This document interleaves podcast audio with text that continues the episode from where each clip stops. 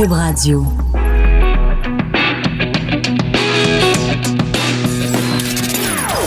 Des opinions bien à elle. Sophie Durocher. Son franc-parler ne laisse personne indifférent. On n'est pas obligé d'être d'accord. Bonjour tout le monde, c'est Sophie Durocher, requinquée après euh, belle fin de semaine de repos, de ménage.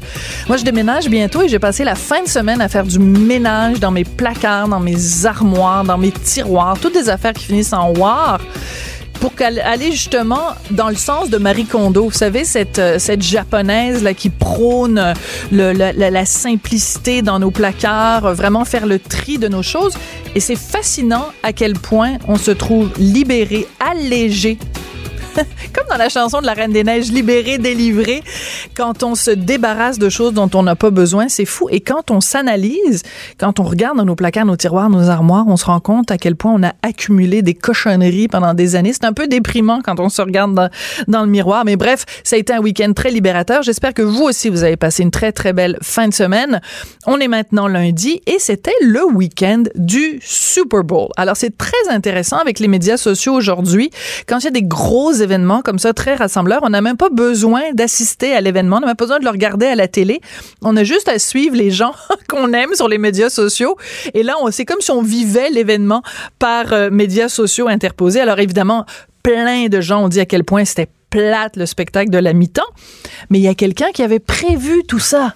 Oui, il est devant moi, cet homme, Thomas Leblanc, donc, qui est chroniqueur pour Urbania et qui est animateur du podcast d'humour LGBTQ Chosen Family. Alors, il y a quelque temps, il avait écrit, ben écoutez, c'est le 1er février, donc vendredi, il a écrit ça dans Urbania.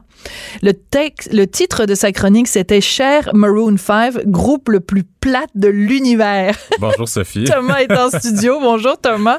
Écoute, on, on, a prévu vendredi de t'inviter pour parler de ça. Oui. Et là, ta prédiction s'est avérée parce que toi, tu disais à quel point tu t'attendais à ce que ce soit plate, à quel point tu trouves que ce groupe-là est plate. Mais je suis curieux, Sophie, est-ce que tu connaissais Maroon 5? Oui, Toi, je connais. quoi ta, ta, connaissance de Maroon 5? Ben, Move Like Jagger. Oui. Et puis, euh, une autre tune là, que, évidemment, je connais le refrain This love has taken its toll. Ouais. Quelque chose comme ça. Mais je suis pas capable de dire le titre de cette chanson-là. Ce qu'il faut savoir, c'est que Maroon 5, c'est un des groupes qui a le plus de succès depuis près de 20 ans. Quand on regarde les palmarès, ils ont plus de succès au numéro 10. En fait, la longévité de leur succès ouais. remonte à 2004. C'est vraiment impressionnant sur papier. Fait que je comprends que les organisateurs se soient dit, ah ben ce groupe-là, ils ont plein de succès. Mm. Ils avaient de la misère. Ils ont, la rumeur, c'est qu'ils avaient demandé à Rihanna de faire le spectacle ouais. de la mi-temps. Ça aurait été quand même formidable. Il euh, faut savoir aussi que dans les dix dernières années, la mi-temps, ils ont fait un virage vraiment pop avec Beyoncé, mm -hmm. avec Mm-hmm. Lady Gaga, avec Katy Perry, avec Madonna, avec Bruno Mars. Donc on est vraiment dans cette lignée-là. Mais là, avec toute l'histoire de Colin Kaepernick depuis quelques années, il n'y a plus vraiment d'artistes qui voulaient nécessairement monter le show cette année. Donc ils se sont retrouvés. Ben, pas d'artistes noirs. En tout cas. Euh, pas d'artistes noirs. Voilà. Et on, on, imagine qu'ils se sont rendus à Maroon 5. Ils avaient quand même peut-être demandé à Taylor Swift qui a dit non. Rihanna avait. Oui. On peut quand même spéculer sur la, la, nature des gens avec qui ils avaient demandé. Tu sais, des fois, quand tu regardes des, des, euh, des émissions, tu te dis, OK, euh, tu, peux, tu peux imaginer dans ta oui. tête faire la liste de tous les gens qui ont dit non pour qu'on se retrouve Mais... avec cette personne-là. Donc, juste parce qu'on parle beaucoup, puis on parle vite, toi et moi, puis on, on, fait, on est un peu des Joe connaissants dans ces dossiers-là. Quand on dit qu'il y a beaucoup d'artistes noirs qui ne voulaient rien savoir du Super Bowl cette année, c'est à cause de Colin Kaepernick, donc ce, ce, joueur noir qui avait mis le genou à terre pendant l'hymne national américain et qui a été donc il a, a plus de carrière. Lui, il y a plus de carrière. Il était, il jouait pour c'était le corps arrière pour les 49ers de San Francisco. Il les avait menés justement au, au Super Bowl. Et lui, euh, quand son contrat s'est terminé, il n'a pas pu trouver un contrat avec une autre équipe. Et selon lui, il y a de la collusion. Donc la, la solidarité dans la communauté afro-américaine vient du fait que selon Kaepernick, il y a une collusion entre toutes les équipes pour pas le faire Mhm. jouer. Ouais. Et des artistes comme Rihanna ou même Cardi B, qui est pas afro-américaine, qui est hispanique, se sont dit, ben nous, en solidarité, on n'ira pas faire le spectacle de la mi-temps. Mais l'affaire, c'est qu'Atlanta, c'est la capitale culturelle afro-américaine. C'est la capitale du hip-hop. C'est ouais. la ville d'un groupe comme Migos qui a obtenu beaucoup de succès. Donc, normalement, on aurait dû avoir des artistes afro-américains pour faire le spectacle de la mi-temps. faut savoir qu'historiquement aussi, il y a des artistes afro-américains comme Beyoncé, Prince et Michael Jackson qui ont fait les meilleurs spectacles de la mi-temps. Oui, puis même pas juste ça, c'est que Beyoncé quand elle l'avait fait, oui. il y avait tout un, excusez-moi l'expression anglaise, mais il y avait tout un statement politique aussi. En fait, en fait elle, a, elle, a, elle a pris en otage la mi-temps de Coldplay en 2016 parce qu'elle avait une tournée à lancer, une nouvelle chanson à lancer et elle a dit, ben moi, je vais faire ça sur le, spectacle de mon ami Chris Martin parce qu'ils sont amis. Mhm. euh, et elle, elle s'était habillée, en fait, son costume rappelait celui de Michael Jackson, un peu militaire et c'était presque un hommage aux, Panther, aux Black Panthers. Absolument. Euh, donc, on est dans ce clip. Mais ça, c'était avant Colin Kaepernick. Vous savez, c'était quelques mois avant. Ben, c'était plus dans la mouvance de Black, Lives Matter. et tout ça. Donc, de toute façon, aux États-Unis, n'importe de à peu près n'importe quoi dont tu parles quand tu parles de culture populaire, il y a des résonances politiques, il y a des résonances raciales, il y a des résonances, il y a rien qui est fait de façon innocente parce que aux États-Unis avec leur passé d'esclavagisme avec leur passé de violence policière envers les noirs ben c'est pas un passé c'est un passé un présent et un avenir. Euh, tout est teinté. Tu peux pas, tu, tu, tu, peux te permettre de toujours interpréter les choses de façon politique parce qu'il y a toujours des, des, des, des, quand tu lis entre les lignes, quelque chose de politique. Puis, euh, justement, pour enchérir là-dessus, Maroon 5, donc c'est un groupe qui a beaucoup de succès depuis longtemps, mais c'est un groupe qui s'inspire beaucoup de la soul afro-américaine des années 70, du funk des années 80. Et c'est là que toi et moi, Thomas, nous ne serons peut-être pas d'accord. parce qu'après tout, l'émission s'appelle On n'est pas obligé d'être d'accord. c'est parce que dans ton texte qui, moi, m'a fait beaucoup rire, euh, euh, qui, est, qui, est, vraiment très amusant où tu parles à quel point ce groupe-là, tout le monde le connaît, mais personne n'est capable de nommer les, leurs tunes. Euh, tu dis à un moment donné, tu vas jusqu'à dire qu'eux font de l'appropriation culturelle, puis tu sais à quel point moi c'est des termes que j'adore. Et non seulement ça, mais tu dis, tu vas aussi loin que de dire que quand ils ont fait leur tune euh, Move Like Jagger, que c'était donc évidemment une référence à Mick Jagger et les Rolling Stones, qui eux-mêmes faisaient de l'appropriation culturelle. Donc c'est comme s'ils faisaient de la double appropriation culturelle.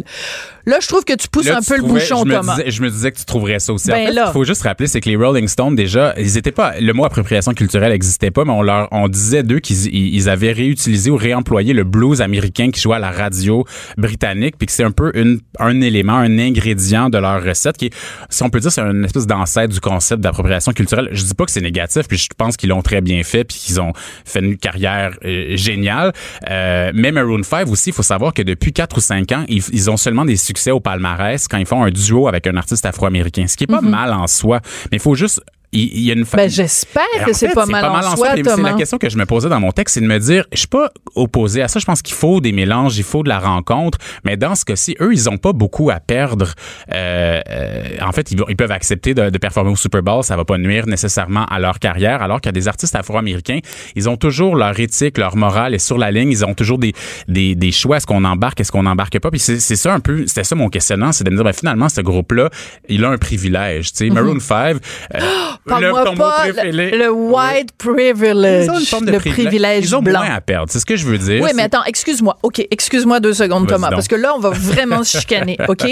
Quand tu regardes les plus grands succès, les artistes qui font le plus de fric aux États-Unis en termes musicaux, tu nous en as nommé quelques-uns, que ce soit Rihanna, que ce soit Beyoncé, que ce soit Michael Jackson qui, qui a battu des records de tous les temps, tu peux pas dire que quelqu'un qui fait de la musique et qui est blanc aux États-Unis, c'est un white privilege là. Dans le domaine de la musique, excuse-moi, en fait, c'est plus un black privilege là. Moi, je dirais pas que c'est un black privilege. Je pense qu'il y a des il y y a des cas d'exception. C'est déjà exceptionnel de faire beaucoup d'argent en musique. La plupart des gens ne font pas beaucoup d'argent en musique, mais je pense effectivement tout ce qui est soul, R&B, hip-hop, donc c'est un milieu qui est euh, historiquement plus afro-américain. Ils ont fait beaucoup d'argent avec ça. C'est pas ça mon truc, mais c'est les sonorités de Maroon 5 pour moi. C'est pas grave, ils peuvent le faire, mais il faut juste qu'ils reconnaissent qu'ils empruntent beaucoup quand même, tu sais qu'ils oui, mais c'est correct emprunter, Thomas. les gens de ta génération, vous avez un problème avec ça? En fait, l'affaire, c'est que ça me dérange pas qu'ils empruntent, mais Sophie, c'est plate. Ils vont faire le show et c'est plate, ça groove pas, ça l'a pas, parce que ça a pas la,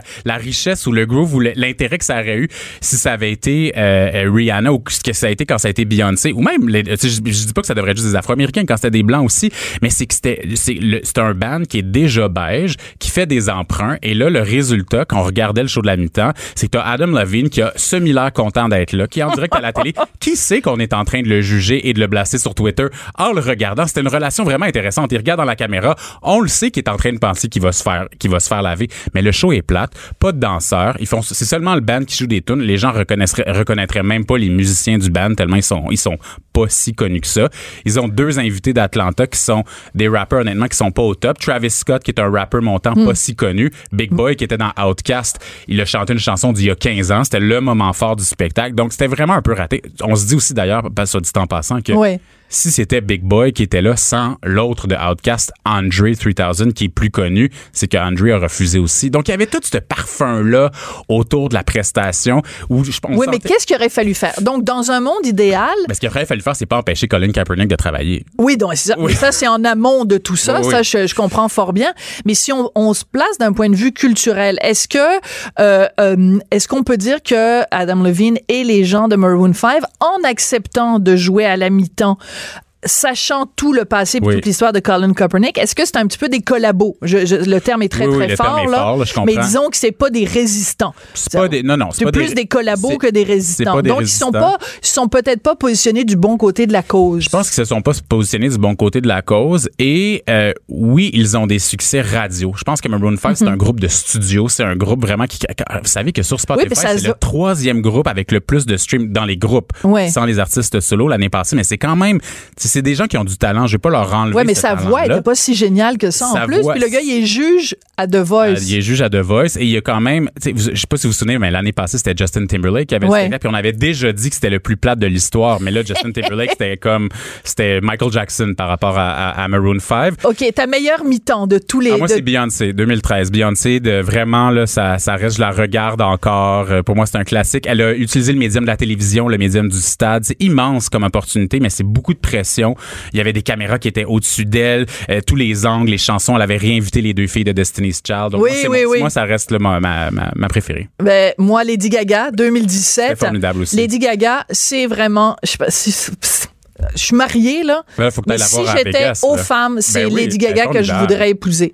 Quel talent extraordinaire. Puis en plus, dans euh, A Star is Born, mon Dieu, elle est absolument, elle a tous les talents.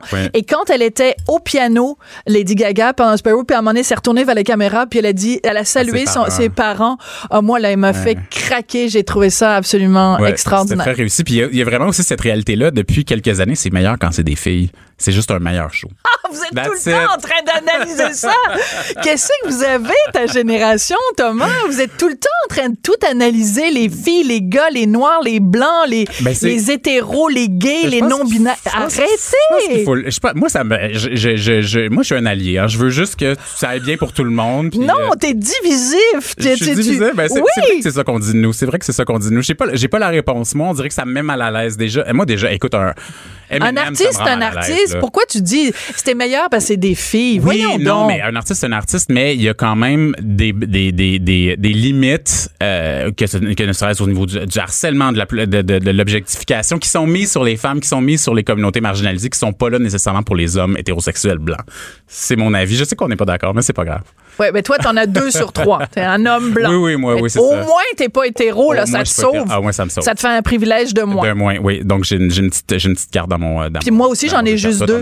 Moi, je suis blanche, puis je suis. Euh, euh, Qu'est-ce que j'ai d'autre? T'es hétéro. Je suis hétéro. Oui, c'est ça, je suis une femme. Au moins, on a ça en commun. OK, merci beaucoup. Ben, écoute, la prochaine chicane. Absolument. On viendra parler de rangement, tiens, la prochaine fois. Marie Kondo. Merci, Thomas Leblanc. Donc, vous pouvez le lire euh, dans Urbania.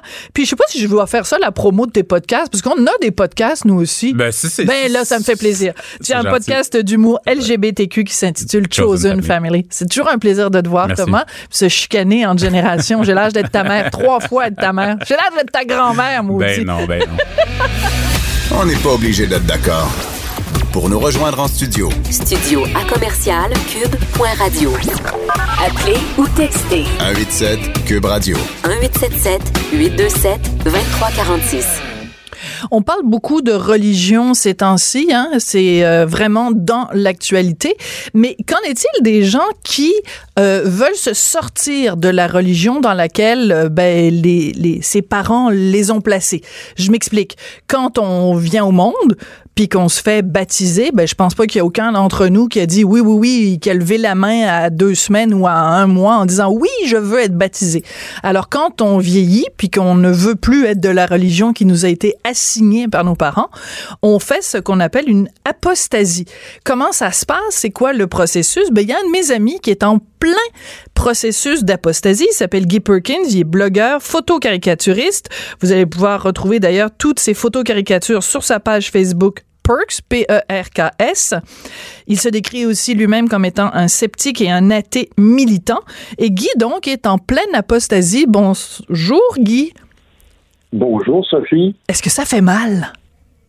Euh, c'est pas trop pire à date, mais là, je dois, je dois me cacher quand même. Alors toi, tu as été euh, baptisé, donc euh, catholique. Donc quand tu fais ton apostasie, il faut que tu écrives une lettre euh, au grand patron, au big boss, pour lui dire, regarde, thanks but no thanks, je, je, je ne veux plus faire partie de la communauté des catholiques. Comment, comment, ça, comment ça se passe? C'est quoi le processus? Ben, en, effet, c'est pas très compliqué, puis c'est quand même la, belle chose du, de, de l'institution catholique. Dans le fond, tout ce qu'ils nous demandent, c'est une lettre où ce qu'on va faire apparaître notre date de naissance, euh, puis la lettre doit être signée par deux témoins. On doit identifier euh, la ville, le nom de la paroisse où on a été baptisé, le nom de nos parents, le nom des euh, avec le nom, prénom et ainsi de suite, puis avec une copie de baptistère. Ce qui, ce qui m'a quand même amusé quand j'ai fait les premières démarches, évidemment, ils m'ont reçu, ils étaient plus fiers de dire que je prenais en considération ma demande, puis que ça, ça, faisait suite à une réflexion sérieuse. Puis je peux, je faire rire parce que euh, je lui ai dit, ben, en tout cas, ma, réflexion pour sortir euh, était définitivement plus sérieuse que celle que j'ai eue pour euh, adhérer à l'Église catholique, parce que j'avais huit jours. oui, t'avais, huit jours. Donc, c'est ça, moi, ça, me fascine, parce que, encore là, je, comprends ce qu'ils font, parce que, bon, ils, ils veulent s'assurer effectivement qu'il y a une réflexion derrière ça. Puis aussi, ben, il m'expliquait qu'il voulait s'assurer non plus qu'il n'y avait pas une contrainte euh, qui était derrière ça également. Je, peux comprendre le principe, mais euh, moi, j'aimerais quand même que le principe soit étendu, même pour l'adhésion. Euh, j'ai toujours eu un problème de, que les enfants soient, contre leur gré, automatiquement intégrés à un processus d'endoctrinement dès leur naissance. Euh, parce que je serais curieux de voir moi, les statistiques au point de vue du, nombre de croyants qu'on aurait si justement ce serait un processus où ce que les gens adhèrent après avoir bon avoir appris euh, un peu d'expérience dans la vie puis avoir fait quelques cheminements. Euh, je suis à peu près convaincu qu'on n'aurait pas le trois quarts de la population mondiale qui serait croyant d'une déité ou d'une autre. Mais, mais toi, tu as quel âge, Guy? Ah, j'ai 53 ans, Sophie. Bon, ben là, pourquoi ça t'a pris tant de temps? On a le même âge, toi et moi. Il me semble que tu aurais dû faire euh, athée comme tu es, euh, virulent anticlérical, pro-laïcité comme tu es. Il me semble qu'à 18 ans, dès que tu avais l'âge pour le faire, tu aurais dû dire euh, bye-bye l'Église catholique. Pourquoi ça t'a pris 38 ben, ans pour le faire? Il faut faire attention parce que je ne me considérais pas comme athée depuis le début. OK. Je n'étais pas croyant non plus dès le début parce que, bon, faut quand même se, reporter euh, dans le contexte parce que je suis né au monde en 65. 65, c'était quoi à l'époque au Québec? C'était la fin de la Grande Noirceur, on était en plein cœur de la Révolution tranquille. Donc, on était à cheval dans tout ça. Puis, je veux pas, moi, j'avais des parents qui étaient croyants, euh, quand même euh, relativement pratiquants, mais c'était pas, c'était pas ce qu'on appelle du Jesus freak. Sauf que il y a un petit peu le syndrome, j'appelle ça le syndrome de l'aliment de réverbère du petit prince, c'est-à-dire où on, on s'en tient aux traditions et on conseille. On dit, OK, ben voici la tradition, on veut que tous les dimanches, tu à la messe, on veut écouter ce que le curé dit. Donc, on était un petit peu là-dedans, puis on n'était pas nécessairement très, très bien dirigé. Puis mm-hmm. aussi, il faut se rappeler qu'on était dans un contexte où les commissions scolaires à l'époque étaient toujours des commissions scolaires confessionnelles. Absolument. Donc, on avait des cours de religion, on avait des prêtres qui venaient nous, euh, nous faire des peurs. Puis, je veux pas comme enfant, t'as pas l'outillage. Mais on rit, mais on n'a pas l'outillage, ça dépend contre tous ces trucs-là qu'ils vont nous raconter. Je dois dire que quand même, j'ai grandi avec certains traumatismes rattachés à ça. Donc, en vieillissant, ben, j'étais comme toujours à cheval moi-même, personnellement. Hein. Mm. Ben, voyons, c'est de la bullshit, mais il y avait quelque chose là qui, qui, euh, qui nous agace en dedans. Puis mon expérience euh, de vie, combinée après ça, bien évidemment, avec mes études, mes lectures, mes intérêts, j'ai vu que ça faisait plus de sens. Donc, euh, puis pour moi, après ça, ben, l'athéisme militant, c'était pas une chose qui, qui qui m'habitait. Euh, c'était un cheminement que je faisais à l'intérieur de moi. Puis à un moment donné, ben, j'ai tiré une ligne. Mais ce qui a fait que je suis devenu militant euh, euh, par rapport à ça, c'est qu'il y a quand même eu certains éléments déclencheurs. Parce que bon, mon athéisme est le résultat d'un long cheminement. C'était pas nécessairement une révélation. Mais ensuite est arrivé, bon, évidemment, les, événements de, de, de, disons, septembre 2001. À peu près à la même époque, je, je, je côtoyais une personne euh, qui était beaucoup dans, dans l'ésotérisme, parce qu'on sait qu'aussi, même si les gens ont quitté les églises euh, dans les 40-40 dernières années, beaucoup de gens qui sont tirés dans d'autres choses, parce que bon, il y avait besoin de réponses absolues, qui tiraient dans l'ésotérisme. Je voyais un petit peu ce que, tout ce que les religions peuvent faire ou même les, les sectes, les religions. Oui. Fait que là, je me suis dit, bon, OK, là, c'est peut-être plus important que je pense justement à la démarche que j'ai faite, là où j'en suis. D'accord. Il y a encore un impact aujourd'hui. Oui, mais Guy, en fait, tu pourrais très bien dire bon, j'ai été euh, baptisé, euh, j'ai vécu toute une enfance à l'eau bénite, là, pour reprendre une expression de, de Denise Bombardier. Euh, j'ai été élevé dans la tradition catholique et euh, ben maintenant, je, je crois plus à ça, je veux plus faire partie de cette mouvance-là. Mais tu pourrais très bien te dire ça sans nécessairement faire le geste. Euh, moi, je suis parfaitement athée aujourd'hui, mais je ressens pas le besoin de faire une apostasie pourquoi toi, tu es allé à l'étape suivante d'écrire une lettre? Parce que c'est quand même, tu dis que c'est facile à faire, mais il faut quand même une lettre, il faut deux témoins, il faut, tu sais, c'est quand même de la paperasse, là. Pourquoi cette paperasse-là est importante pour toi? Ben, c'est quelque part être conséquent aussi avec ce que je suis. Parce que là, j'ai réalisé que euh, j'étais un non-croyant, en plus un sceptique. Et euh, évidemment, je, suis un gars de principe que je voulais sortir de leur registre officiel que je fasse plus partie des statistiques. Parce qu'après ça, quand on, on, fait la lecture de statistiques de qui pratique quoi, puis il y en a combien dans chacun des, systèmes de croyances, au moins mon nom ne fera plus partie de ces statistiques-là. Puis en même temps, évidemment, c'est un gros pied de nez à ce que l'institution catholique est devenue, qui est en quelque moi presque association de malfaiteurs. Oui, ben en fait, j'imagine que tu fais référence à tous les cas de, de, de, de pédophilie qui euh, qui font surface ben, depuis plusieurs années maintenant. Écoute, euh, on en parle régulièrement avec Alain Pronkin qui vient qui vient à l'émission et qui nous dit euh, à quel point, écoute, c'est des, des, des, centaines et des centaines et des centaines et des centaines de, de cas de, de victimes de, de prédateurs sexuels. Donc c'est quoi? C'est que tu te dis dans le fond, moi je ne veux pas être affilié à ce regroupement-là qui ferme les yeux sur des agressions sexuelles? Effectivement. Donc, c'est, donc il y, a deux niveaux là-dedans. Évidemment, il y a l'aspect spirituel où je veux me, me détacher de ça. Puis ensuite, l'aspect institutionnel où je veux pas être associé à ça d'aucune façon.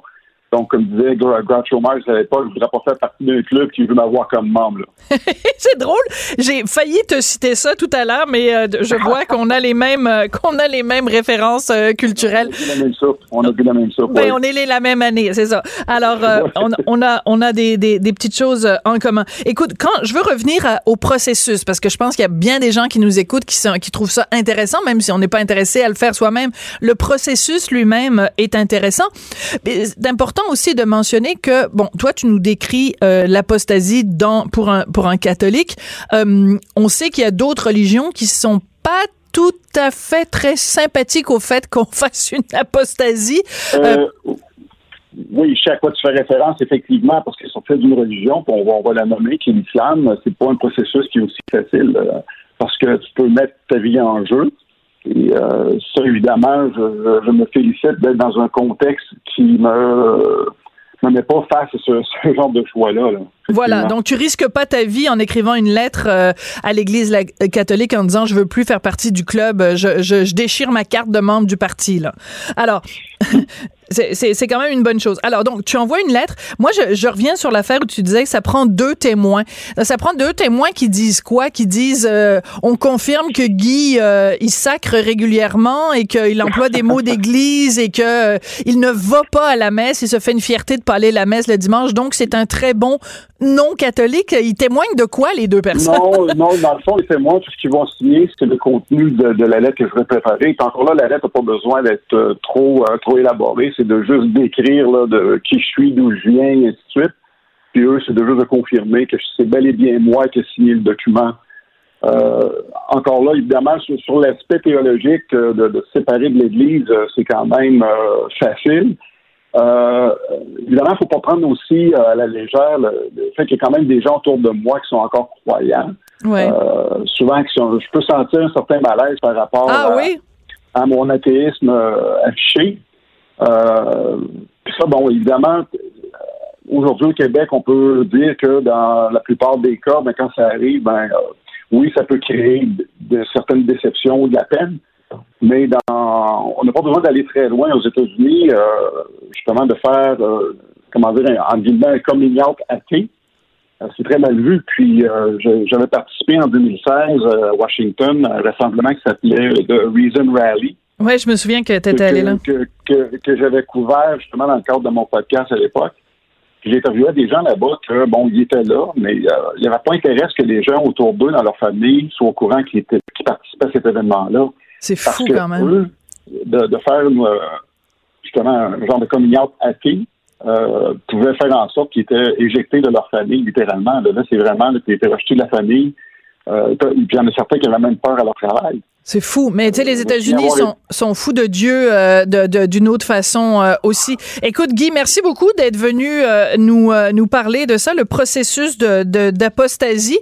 Puis écoute, le jour où tu vas en effet avoir été non membre de l'Église catholique, ben tu m'écriras un petit mot pour pour me prévenir. Je pourrais donner des nouvelles de ton de ton ton vacuum spirituel. c'est à condition que je ne subisse pas un, un phénomène de combustion spontanée suite à mon, euh, mon. Mais, euh, on sait jamais. On sait jamais ce qui peut arriver. Euh, d'un coup, tu disparais de la carte réellement. on, on, on, on, va, on va garder ça. on va, on va garder l'œil là-dessus. Écoute, merci beaucoup, Guy. Puis on continue à aller sur ta page Facebook Perks parce que tu en sors des bonnes ces temps-ci, des photos caricatures. C'est vraiment très drôle. Merci beaucoup, Guy. Merci, Sophie. Guy Perkins, donc, qui me fait toujours euh, marrer. En fait, il prend euh, très souvent des, euh, des photos, il fait des photomontages, très souvent avec des affiches de films et c'est des commentaires sur l'actualité. C'est vraiment hilarant, donc vous irez voir ça sur sa page Facebook Perks. Et puis, il va nous donner des nouvelles de son apostasie, voir comment ça se passe quand on quitte, quand on quitte une église, quand on quitte une religion. Tout le monde a droit à son opinion. Elle requestionne, elle analyse, elle propose des solutions. De 14 à 15. Sophie Durocher. On n'est pas obligé d'être d'accord. Si vous êtes un auditeur ou une auditrice régulier, régulière de Cube Radio, ben vous l'avez sûrement entendu sur nos ondes. Euh, Régent Thomas, donc euh, docteur Régent Thomas, qui nous avait mis en garde l'année dernière, on l'avait reçu ici à l'émission et il nous avait dit à quel point euh, la syphilis était de retour chez les femmes et il s'inquiétait beaucoup de ça. Ben l'actualité nous rattrape parce que le collège des médecins, euh, ça s'est passé le 2 février, donc samedi. Collège médecin, euh, on apprenait ça, donc qui appelle les médecins à redoubler de prudence dans le dépistage de la syphilis, euh, en particulier parce que ça peut affecter les bébés euh, des mères qui n'auraient pas été prises en charge à temps. Donc, on peut vraiment dire que le docteur Régent Thomas a été prévoyant dans, dans ce cas-là. Il est fondateur et directeur général de la clinique médicale actuelle. Bonjour Régent, comment ça va? Bonjour Sophie, ça va bien? C'est, toujours plate quand on fait des, euh, des euh, quand on tire la sonnette d'alarme comme ça et que le, le, le contexte prouve qu'on avait raison parce qu'on a le goût de dire ah, ben je vous l'avais je vous l'avais dit, on aimerait mieux que ce soit des choses positives, mais dans ce cas-là c'est plutôt euh, négatif, mais c'est quand même une bonne chose que le collège des médecins sonne l'alarme lui aussi, non? Absolument. j'ai trouvé que parce que quand c'est moi qui sonne l'alarme, on dit que j'exagère. Ah oui? ben oui. L'actuel, c'est l'actuel, on sait bien. Euh, donc, quand c'est le collège, non, je pense que c'est très important parce que on voit quand même régulièrement. Encore, écoute, je te racontais un cas récemment d'une femme de 24 ans qui avait une syphilis secondaire, éruption cutanée. Elle avait un dermatologue, elle avait un médecin de famille. Personne n'a fait un test de syphilis. Ben voyons donc. oui, c'est elle qui s'est auto-diagnostiquée grâce à Dr Google. Donc, euh, euh attends, elle a vu, tu m'as dit, elle a vu un dermato et un médecin de famille. Donc, il y a deux professionnels de la santé. Est-ce que ça veut dire à ce moment-là, Régent, que les professionnels de la santé euh, prennent pour acquis, oh mon Dieu, la syphilis, c'est quelque chose du passé, et ne ben, sont pas, et ne sont pas à ce moment-là assez alertés euh, aux symptômes? Euh, oui, puis c'est une maladie qui avait presque disparu. Donc, beaucoup de médecins. Moi, quand j'ai commencé à pratiquer au début des années 80 de la syphilis, j'en voyais tous les jours. Puis à la fin des années 90, il y a eu à peu près trois cas de syphilis pour l'ensemble du Québec, si je me trompe pas. Ouais. Et maintenant, on est à peu près près de 1000 cas par an. Donc, c'est vraiment une maladie qui est de retour. C'est pas une maladie simple. Euh, j'ai plusieurs résidents qui font des stages ici, puis qui sont toujours surpris quand je leur montre des cas cliniques de syphilis. Nous, on a une, une, à deux syphilis par jour à l'actuel. Pardon, attends, une à dix? Oui. Une, à, dix par jour? En moyenne, deux, trois, ouais. Syphilis à l'actuel. Puis dans cette statistique-là, ça, ça compte pas les contacts de syphilis, donc souvent qui ont même pas été diagnostiqués aussi.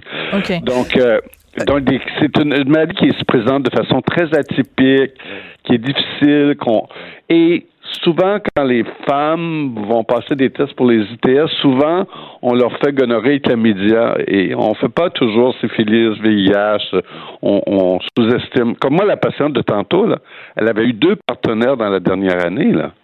Un, donc c'est pas quelqu'un qu'on considérait à risque nécessairement. Non, mais est-ce que ça veut dire est-ce que ça veut dire que ta, ta patiente, elle doit retourner voir ses deux euh, partenaires sexuels là pour leur dire oui. euh, va te ah faire euh, va te faire examiner l'instrument parce que tu as peut-être la syphilis. Euh, c'est c'est vraiment c'est c'est idiot hein la, la façon dont notre notre culture générale fonctionne. Mais mais pour moi tu me dis syphilis puis pourtant ça fait des années qu'on se connaît Régent, ça fait des années que tu me parles de ces choses-là, mais j'arrive pas à m'enlever de la tête. Pour moi, syphilis, c'est genre euh, Baudelaire, Rimbaud, euh, les les les cafés à Paris en 1900 et puis euh, l'absinthe. L'absinthe, les gens se versaient un verre d'absinthe puis ils soignaient leur syphilis. Pour moi, j'associe ça à ça. Là. Injections, ouais. Vraiment que c'est une maladie qui se guérit bien. Hein? Je pense que c'est le bon côté, il faut le dire. C'est une maladie qui est très euh, difficile parfois. Le patient se présente dans la syphilis. Il y a trois, il y a plusieurs stades. Dans la syphilis primaire, il se présente avec un, bouton. Puis souvent, les gens ils viendront même pas parce que le bouton, il guérit de lui-même. Mais où le bouton? Ben, il peut être au pénis, il peut être dans la bouche, il peut être au vagin, il peut être à l'anus. Donc, tu sais, tu t'en aperçois pas toujours. Mais nous autres, dans un contexte, moi, dès que j'ai un moindre doute, tu traites le patient. Parce que là, même si je fais un test de syphilis à ce moment-là, Sophie, mon test va être négatif souvent. Ah oui, parce qu'on est en période primaire.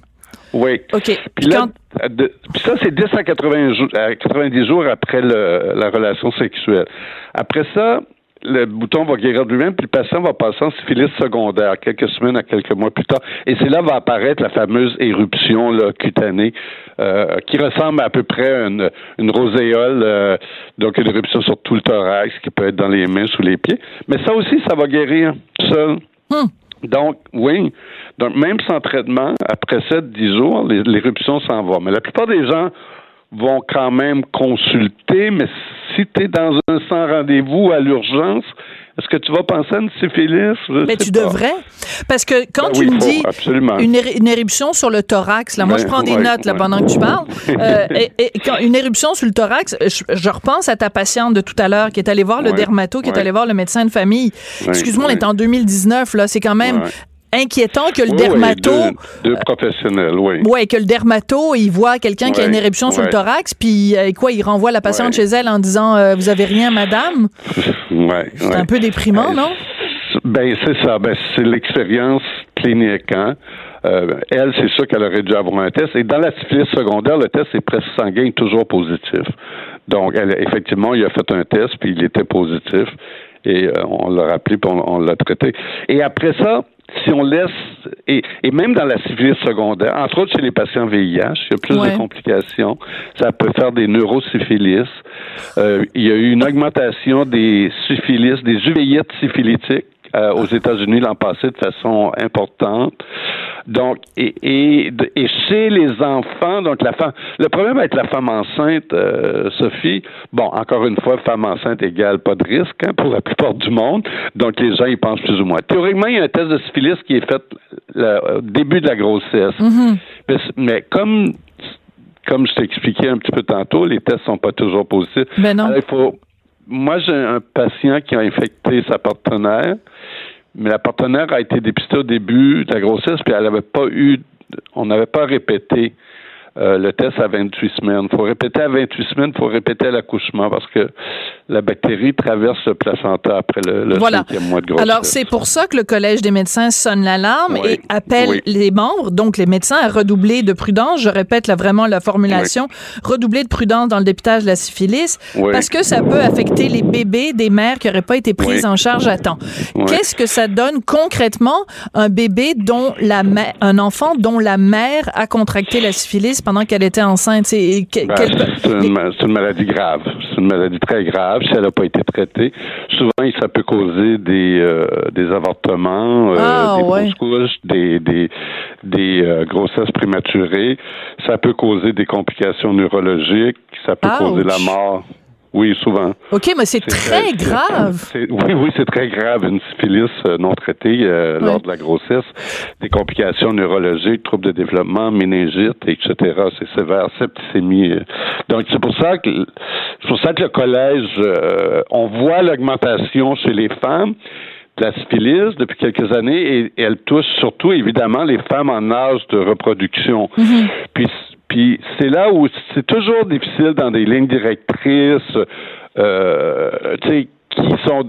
Moi, mais moi, j'ai mes lignes directrices actuelles qui ne suivent pas nécessairement les lignes directrices de la santé publique. Parce que moi, la notion d'évaluer, vous avez, mettons, je te pose la question, avez-vous eu une relation avec un partenaire à risque? C'est quoi un partenaire à risque? On n'est pas capable de définir nécessairement. Tout le monde ne nous diront pas qu'ils sont toxicomanes ou sexuels non plus. C'est que moi, je fais les tests d'emblée à, tout le monde depuis plusieurs années, incluant l'hépatite C. Mais si on suit des fois des lignes directrices, puis là, c'est pour des Elles raisons. sont pas assez sévères à ce moment-là, les, les, les Ben, lignes directrices. parfois. ouais. Parfois. Écoute, Régent, avant qu'on se quitte, euh, moi, je trouve ça Oui. toujours intéressant de te parler parce que ça, ça alerte la population. Non, mais c'est un rôle essentiel que tu joues, puis je t'en remercie parce Ah, que tu es vraiment euh, le, le, le chien de garde. Puis euh, je trouve ça plate que des fois les gens te disent, bon, Ouais. docteur Thomas, il exagère. C'est parce qu'à un moment Ouais. donné, il faut, il faut être conscient de ces choses-là, surtout dans ce cas-ci où tu dis que les conséquences sont si Ben, graves. Qu'on est Mais- sur le terrain. hein, Ouais. C'est ça, être, être sur le terrain. Voilà. Mais On justement, sur le terrain, Oui. concrètement, là, est-ce que la syphilis, c'est aussi simple que euh, sortez couvert puis vous l'attraperez pas? Non, Non? non, non. C'est non, c'est ça. Un peu, il y a des maladies. Syphilis, herpès, condylome sont des maladies. C'est sûr que le condom va quand même euh, offrir une protection. Mais je veux dire, si tu as le chancre dans la bouche, ben une fellation va te transmettre la syphilis, tu comprends? Et bon Donc, appétit à tout le monde qui nous écoute en mangeant. Oui, mais c'est des soins. On a l'air comme ça, c'est un gros soin. Des fois, ça a juste l'air des petits boutons euh, que tu t'en apercevrais même pas, tu sais. Donc, mais c'est ça tes relations orales. Alors, si le condom protège, protège pas de tout, protège bien du VIH, des Ouais. hépatites, mais si vous êtes actif sexuellement, ben, augmentez la fréquence de vos dépistages. Au Voilà. lieu d'aller une fois par an, comme le monde font, ben, moi, j'ai des gens qui viennent aux deux mois. Ah oui. Comme. Des Ben gens oui. qui sont très actifs sexuellement. Ils sont plus actifs, oui. Ils viennent changent deux de partenaire. mois, puis on Puis- diminue le... Puis même s'ils se protègent, ils Donc, peut-être faire une inspection de la bouche de la personne qui s'apprête à vous faire une fellation. Peut-être que c'est une bonne idée. Voir s'il n'y a pas Non, de chancre mou. ben là, je vois les gens, mes collègues Non, en régie qui ont l'air dégoûtés, là. mais aussi passer Ça fait partie de la vie. Non, mais passer les bons tests, je veux dire. Voilà. Combien de gens vont passer un test de dépistage puis ils n'ont pas de prélèvement à la gorge? Ben, je Ah, oui. des gounouds à la gorge, là, j'en trouve à tous les jours, puis du chlamydia à la gorge. Donc, mais encore une fois, mais on revient à ça, Régent. Oui, je veux pas porter. je- non, mais je veux pas, je veux pas être pas fine avec tes collègues. Mais ça veut dire qu'il y a de tes collègues qui font pas la job comme il faut aussi, là. Ben, faut toujours continuer de faire l'éducation. C'est- pas, je peux pas, je Non, peux tu peux pas les- les blâmer. Moi, je, moi, je suis là-dedans, la journée est longue, je baigne dedans. Donc, euh, on est tous, j'ai l'impression que tout le monde est un peu débordé. Puis des fois, le problème, c'est que des fois, on, on va à l'éducation médicale qui nous intéresse. Mettons, moi, comme médecin, euh, c'est les douleurs musculo-squelettiques, ben, ça me tente pas d'aller sur les ITS, mais si c'est de la médecine familiale, je devrais aller sur les ITS aussi. Ouais. J'aime ça beaucoup quand on parle de chancre et que tu me dis, moi, je baigne là-dedans à longueur de jour. C'est toujours très, très appétissant. J'ai pas eu la grippe de l'année, mais les gens me disent que t'es immunisé à vie. Tout le Ah monde était malade. Ben oui, écoute, je sais pas comment tu fais. Eh, c'est toujours un plaisir de te parler, euh, Régent. Merci, bye Sophie. Merci beaucoup. Alors, ben désolé, oui, c'est ça. Ben quand on parle de ces choses-là, c'est sûr que parfois il faut rentrer, rentrer dans les détails. Mais j'avoue que c'est ça aussi qui est sympathique avec le docteur Régent Thomas, c'est qu'il dit les choses euh, comme elles sont. Puis euh, voilà. Désolé si ça vous a un petit peu dégoûté, mais euh, ben, c'est des mesures de prévention qui sont qui sont importantes. Puis aussi, je veux dire, c'est quand même des maladies très graves, donc on peut rigoler et tout ça de, de la terminologie, mais la réalité de la chose, elle est beaucoup moins beaucoup moins rigolote, bien sûr. On n'est pas obligé d'être d'accord, mais on peut en parler. De 14 à 15. Sophie Durocher. On n'est pas obligé d'être d'accord. Cube Radio. Bon, en fin de semaine, de quoi on a parlé? On a parlé du Super Bowl et on a parlé des sex-filles de vrac. En tout cas, si vous avez passé quelques temps sur les médias sociaux, c'était les deux sujets euh, de conversation. Et euh, ben, là, je vous résume un peu euh, l'histoire. Vrac.tv, donc, sur son site Internet en fin de semaine, a publié un texte, des conseils, ça s'intitulait le, texte, 10 trucs pour réussir ton sex-fille sans ruiner ta réputation. Bon, évidemment, il y a plein d'anglicismes c'est drôlement formulé, euh, mais essentiellement, on expliquait à des jeunes euh, comment faire pour prendre des, des, égaux portraits à moitié nus. Alors, ça a évidemment créé euh, beaucoup de, de, de brouhaha sur les médias sociaux. même, écoute, le, le ministre de l'Éducation, Jean-François Robert, s'est même prononcé là-dessus en disant que la meilleure façon de gérer sa réputation dans les sex-filles, c'est de quasiment pas prendre de sex-fille. Bref, ça a créé beaucoup de brouhaha. On en parle avec Lise Ravary, chroniqueuse blogueuse au Journal de Montréal, Journal de Québec. Bonjour Lise. Bonjour Sophie. Écoute, je sais pas si on va être d'accord là-dessus. Personnellement, je trouve que cette histoire-là, c'est une tempête dans un verre d'eau. On a l'impression que les gens viennent de découvrir que les jeunes euh, ont une sexualité, puis que les gens qui s'adressent aux jeunes leur parlent de sexe à longueur de temps. Ben, en fait, c'est quelque chose auquel j'ai réfléchi en, lisant cette nouvelle-là. Je me suis dit, c'est tellement représentatif de, de son époque, de, de, cette, de, de, de l'époque d'aujourd'hui, alors que nous, disons, ayons vu neiger, c'est le cas de dire, on regarde ça et on se dit, hum, danger, danger, danger. Alors que chez un jeune moyen et ceux qui s'adressent à eux, donc qui ne doivent pas avoir 90 euh, ans, là, 100 ans, pour eux, c'est comme on dit euh, en bon français, business as usual, c'est pas grave, c'est comme ça, euh, on le fait. Euh, pour moi, il y avait vraiment comme une, séparation de génération là assez brutale entre les deux. En même temps, par contre, et, je, je suis pas en grand désaccord avec toi, mais je me dis en même temps, il y a cette histoire au séminaire des frères Maristes à Québec où, euh, d'après ce qu'on ce qu'on en sait, parce que l'école est assez avare de commentaires, euh, ils ont vraiment pas fait grand chose. Hmm. pour protéger les jeunes filles qui ont été des, victimes euh, de, de, de, d'abus de abus de, de sex-filles ou et je me suis dit il y, a, il y a quelque chose d'un petit peu troublant à se dire ben aujourd'hui c'est comme ça, puis de toute façon il y a des risques, mais il y a des risques à tout, et d'aller dans complètement l'autre, euh, d'une indignation, euh, indignation des gens un peu plus âgés qui disent ah c'est donc épouvantable, c'est terrible. Qu'est-ce qui arrive à nos jeunes? Tu sais, moi, j'aime pas ça tomber là-dedans non plus. Là. Non, c'est ça, mais. Mais ça m'inquiète pareil parce que les filles là-dedans se font avoir. Oui, mais mais justement, est-ce qu'on peut pas regarder ça de l'autre façon?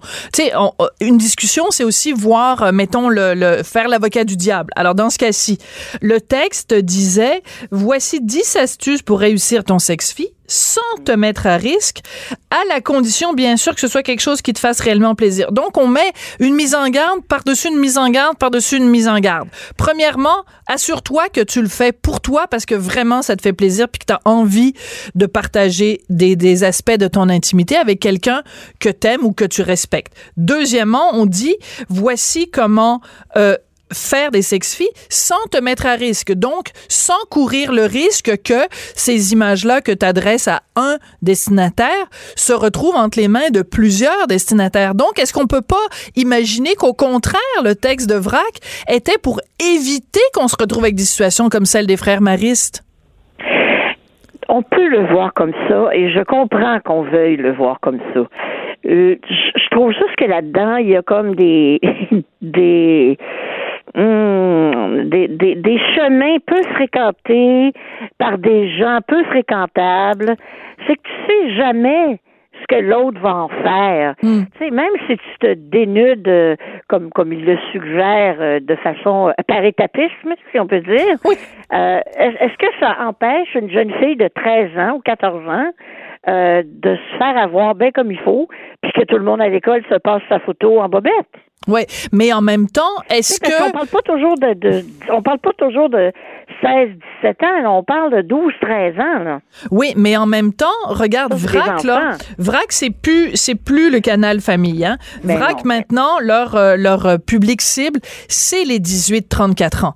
Alors, tu sais, c'est sûr que je veux dire mais n'importe quel jeune sur internet qui a mmh. accès à internet justement à ces âges-là, 12 ans, 13 ans, 14 ans, il y a pas besoin du site de VRAC pour se faire dire se faire parler de sex-fille. Il se promène n'importe où sur internet puis à partir du moment où tu laisses ton enfant, mettons qu'il a 12, 13 ou 14 ans, se promener librement sur Internet, il va voir des affaires qui sont mille milliards de fois pire que le site de VRAC. Alors, je trouve, moi, c'est juste l'hypocrisie de dire, oh mon Dieu, c'est terrible ce que VRAC a fait. Ben, c'est parce que c'est des gens qui vont pas souvent sur Internet, parce que les enfants, là, voient des affaires pires que ça sur Internet. Oui, mais euh, voir par, de la porno, par exemple, il y en a. Mais même sans aller là-dessus, tout, tout, tout est sexualisé tout le temps. donner un, un, cours à des jeunes, à des très jeunes. Moi, c'est les très jeunes. Euh, se dire, ben garde, ça, si je fais ça comme ils disent, ben j'aurai pas de problème. Ben, je m'excuse, il n'y a rien qui le garantit. Ouais. Hein? Il n'y a rien qui le garantit.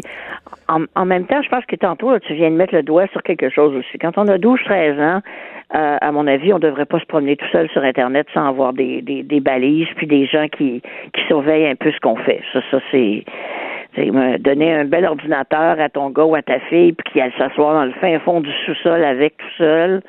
Euh, c'est peut-être pas la meilleure chose à faire si on veut éviter des situations. Euh, ben, moi j'ai deux mots.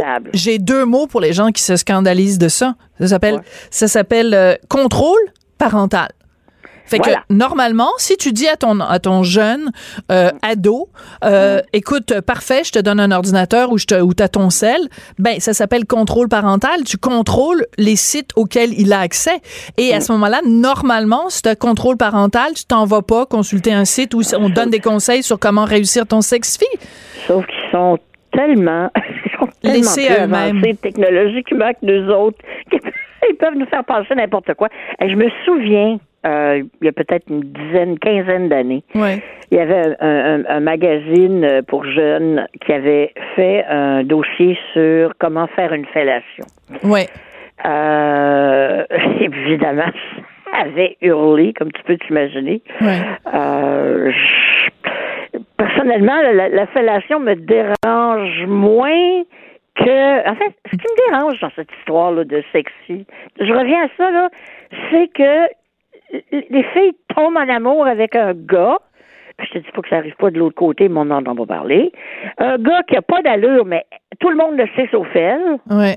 Hein? Euh, le, le bum de la gang, euh, tu vois, un peu le cliché, mais le cliché est pas complètement faux.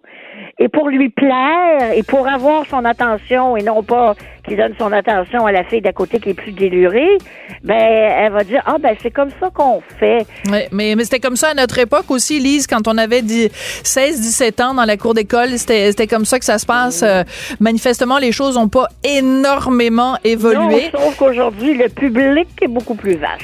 oui, et les et les risques publics sont pas mal euh, sont pas mal plus élevés aussi parce que les, les photos risquent de se retrouver à toutes sortes d'endroits. Écoute, dans le temps là, il fallait que tu prennes ta photo, que tu l'emmènes euh, t'emmènes le film, le faire développer chez Direct Film. Te rappelles-tu? C'était pas mal plus compliqué. Puis là, il aurait fallu. Donné aussi, il fallait les mettre, des envoyer dans des enveloppes. Oui. Écoute, Lise, c'est comme ça que ça va se terminer, décidément. Quelle émission. Euh, toute, toute une montagne russe. Merci beaucoup d'avoir été là. Cube Radio.